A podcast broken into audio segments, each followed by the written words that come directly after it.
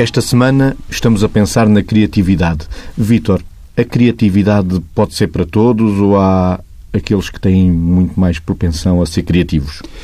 Primeiro, acho que a criatividade pode ser para todos. E, e, aquele estigma de que algumas pessoas não são criativas, ah, eu não, não sou criativo.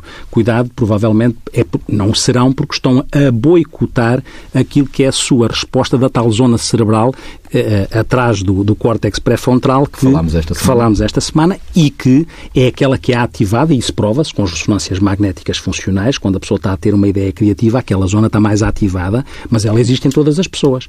É evidente, como em tudo, a criatividade também dá trabalho, também se treina. Aquilo que é nós estarmos mais disponíveis para todos os estímulos, para ver o que se passa à nossa volta, para ter um estímulo que, de um canal sensorial que pode alinhar para, com outro canal sensorial. O que é que eu quero dizer? Uma imagem pode alinhar a um som, um cheiro pode alinhar a uma sensação.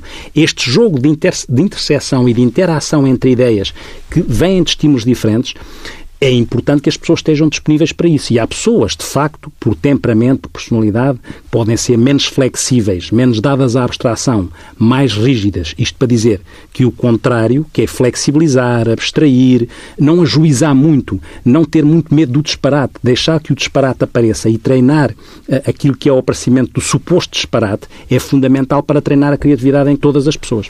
Margarida, podemos admitir que há personalidades mais. Uh criativas? Sim, uh, claramente sim. Eu sou das pessoas que acredito que o, que o pleno eu, ou seja, uh, o eu pleno de cada um de nós, que se alcança, o mais pleno, digamos, que se alcança através do desenvolvimento do processo criativo de cada um de nós. E nós também somos claramente um produto entre aquilo que, já trazemos geneticamente e o meio e os processos uh, nos quais estamos envolvidos, não é?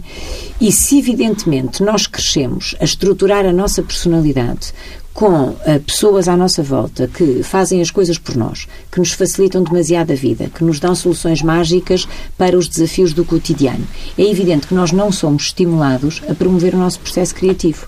Agora, se nós somos criados, e atenção que isto hoje em dia até é polémico, porque nós vemos as pessoas, e as crianças particularmente, muito fechadas em casa, muito à volta dos mesmos tipos de jogos, e a única coisa que se me põe como meta às vezes é uh, passar de nível em determinado tipo de jogos, isto realmente não promove o processo criativo. No entanto, nós sabemos que até o processo educativo, a forma como se cresce, a forma como se vive no dia a dia, tudo isso facilita a desenvolver uma, eh, uma personalidade que seja ela mesma disponível, desperta e aberta a ser mais criativa e a descobrir o seu eu mais pleno, eh, neste sentido que é muito realizador eh, e, muito, e empresta muito à sociedade de novo e de bom.